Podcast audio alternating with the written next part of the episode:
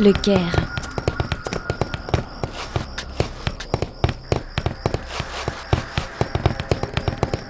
Arrête-toi, putain, arrête-toi Melkarn, vous m'entendez?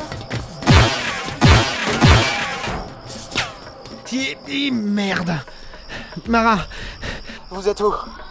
J'en j'en sais trop rien. Je contemplais autour de moi le décor chaotique des bas-fonds du Caire. De ponts aériens piétonnés servant au chantier, de plateformes sur lesquelles s'entreposaient des caisses en vrac. Ils ont commencé la construction d'un nouveau quartier autour du Sphinx, il y a 15 ans. Ça n'a toujours pas abouti. Au milieu, le sphinx dormait, éternel et gigantesque. La lumière d'un soleil naissant entourait ses contours d'un orange vif. Melkarn, Melkarn, laissez Léocnen et rejoignez-nous. Mara, je peux pas le perdre. Hors de question de laisser passer cette chance. Terminé. Melkarn, espèce de... Et merde Votre équipier est têtu. Mara, je voudrais pas trop te presser, mais faudrait mieux mettre le plus de kilomètres entre nous et la phalange.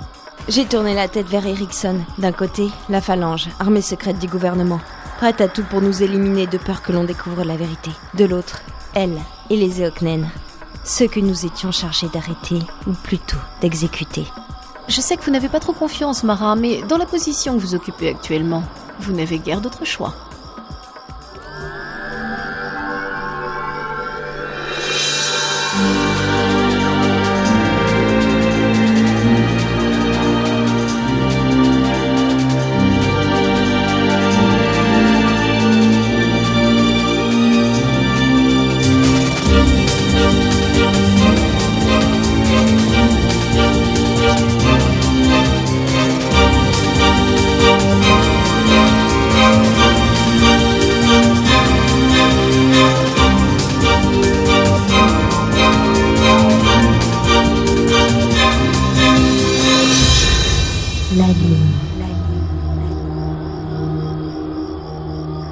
Je ne pouvais détacher mon regard de celui d'un violet profond d'Erickson.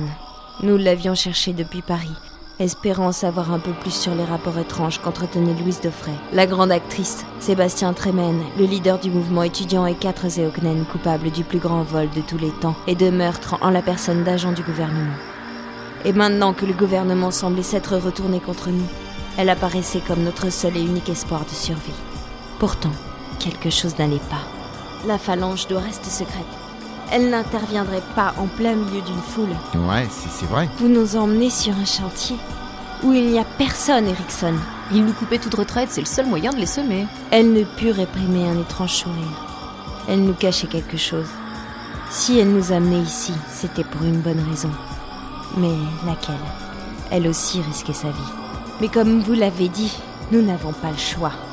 Suivez-moi. Elle nous conduisit à une passerelle de fer rouillé menant au chantier. Une succession de plateformes surplombant des plans de murs, des squelettes d'appartements. Et tout autour, les pyramides du Caire s'éveillaient sous un soleil naissant.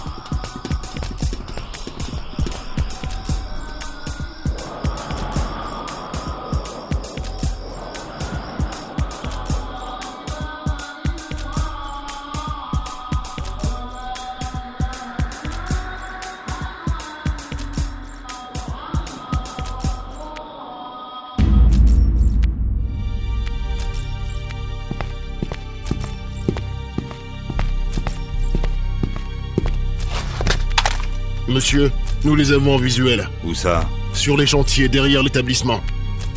Très bien. Monsieur Et dire que cette danseuse serait le fameux chaînon manquant de leur organisation.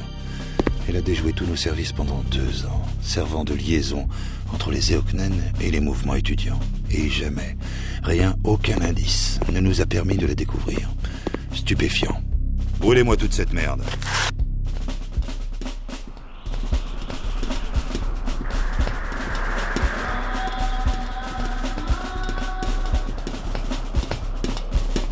Je me suis arrêtée. Kaz. Quoi? Kaz s'est retourné. Depuis le début, il ne cessait de porter son regard sur les fesses d'Erickson qui nous guidaient parmi les passerelles du chantier.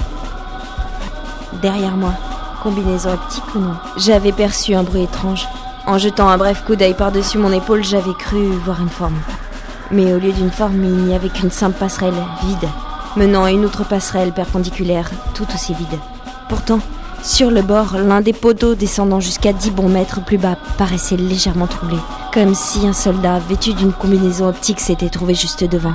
Cass fronça les sourcils puis se retourna comme si de rien n'était. Ouais, t'as raison. J'ai fait volte-face, d'un coup sec. Cinq soldats apparurent, dégainant leurs armes pour riposter. Une fois de plus, nous allions devoir courir.